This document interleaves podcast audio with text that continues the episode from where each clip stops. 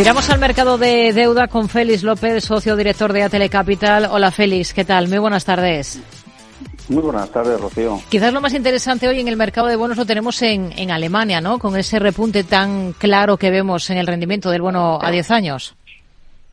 Pues eh, sí, la verdad es que llevamos ya, quizás es, podríamos decirlo que es la, la, tónica general en este año, ¿no? La subida de rentabilidades, eh, no solamente en Alemania, porque es un movimiento que estamos viendo, pues prácticamente en todos los en todos los países periféricos, ¿no? Alemania sube 33 puntos básicos, su referencia a 10 años en lo que en lo que llevamos de, de 2024 pero en el caso de Francia son 31, en el caso de España son 30, Estados Unidos 27, Inglaterra 50.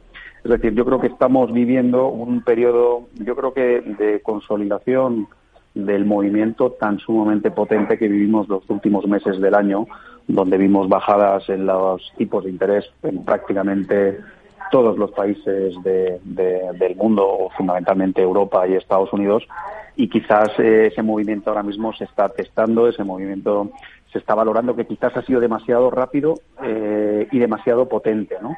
Con lo cual, hasta cierto punto, podemos, eh, bueno, podemos esperar que continúe en los próximos días, pero no creemos que vaya a ir mucho más allá. De niveles que estamos empezando a ver ya. Venimos de una última jornada en la que el gobierno vasco cerraba una emisión de deuda sostenible con una demanda casi siete veces superior a los 600 millones que finalmente se colocaron. Eh, era la octava emisión de este tipo. Lleva colocados unos 5.000 millones en deuda sostenible en el País Vasco desde 2018. ¿Le parece un tipo de deuda interesante? Bueno, el, aquí quizás hay que distinguir dos cosas. Uno es el tema de la deuda emitida por el gobierno vasco y, en segundo lugar, la parte de la calificación de deuda sostenible. Lo primero es que al final está siendo algo bastante habitual en, en los últimos meses, en los últimos tiempos, que entidades eh, eh, soberanas, por decirlo de alguna manera, eh, emitan este tipo de bonos, ¿no? Fundamentalmente por el, el, fuerte tirón de demanda que existe. ¿no? Hay a nivel global eh, una cantidad ingente de dinero invertido en, en, fondos que tienen que colocarse o tienen que comprar deuda eh, sostenible, llamémosle luego a partir de ahí, de las distintas variaciones, y entonces pues todas aquellas entidades, da igual que sean privadas, que sean públicas, que tengan necesidad de acudir al mercado de capitales, eh, en este caso la emisión de deuda, pues están eh, sin ningún lugar a dudas, pues bueno, pues aprovechando de ello. En términos de si es atractivo o no, nosotros siempre somos un poco escépticos en términos de, de digamos, de la rentabilidad o eh, o rentabilidad riesgo que ofrece, ¿no? Porque prácticamente a nivel a nivel de riesgo son exactamente lo mismo que cualquier otro bono y en muchos casos salen con unas primas, salen por debajo de lo que están emitiendo eh, bonos senior eh, similares, con lo cual no somos extraordinariamente activos, ¿no? Y en el caso concreto del gobierno vasco, digamos, la prima que, que, ofrece sobre el, sobre la parte de tesoro español hmm. no nos parece, bueno, pues eh, extraordinariamente atractiva, con lo cual en, este tipo de colocación o en este o en esta colocación en concreto nos hemos quedado eh, nosotros personalmente nos hemos quedado fuera. Un par de sectores. Por un lado, sector inmobiliario que está comenzando a preocupar en muchos países. El último, por ejemplo, en Alemania. ¿Con qué ojos miran ustedes en este contexto a los bonos de titulización hipotecaria?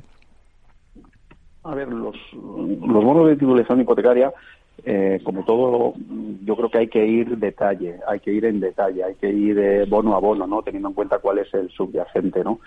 Eh, si lo que estamos hablando son bonos eh, cuyo respaldo son hipotecas o, bueno, pues un pool de hipotecas de sector eh, residencial, nuestra preocupación en este momento es pequeña, ¿no? No creemos que, que haya eh, o no vivimos un boom como el que se vivió a principios de, este siglo, ¿no? con niveles de apalancamiento tan sumamente elevados. ¿no?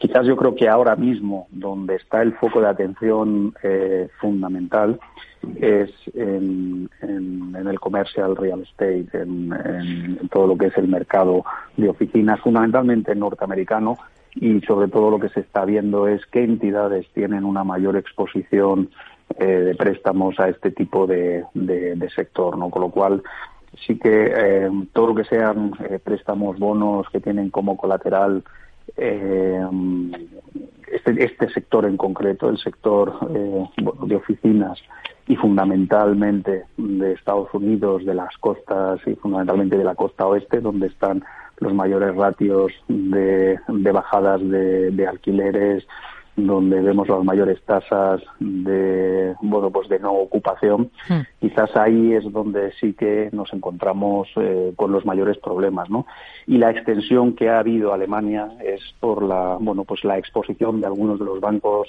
diríamos más eh, especializados quizás bancos más pequeños no a este tipo de, de activos es más elevado no los grandes jugadores eh, los grandes bancos los que históricamente se han llamado los bancos sistémicos la exposición en términos de, de, riesgo que tienen a este tipo o a este sector en concreto hmm. está bastante controlado, ¿no? Y, y, si tenemos en cuenta además que los niveles de capital de la, de la banca europea es elevado, nuestra preocupación eh, para eventos, eh, digamos, imprevisibles y potentes que pueden afectar a la economía, creemos que a fecha de hoy son pequeños.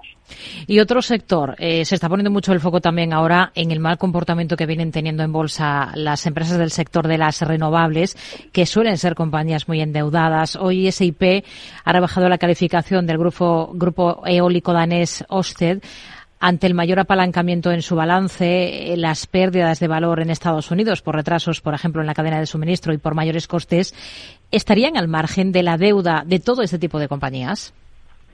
No, de todas las compañías no. Eh, yo creo que el sector eh, de renovables está viviendo lo que yo creo que podemos decir, bueno, la, fase final de, de la resaca del periodo del 2000 al 2020-2021, donde fue el sector de moda, entraba dinero digamos, a puertas y quizás eh, no se tenía en cuenta los efectos que podía tener una vuelta a los tipos de interés, ¿no?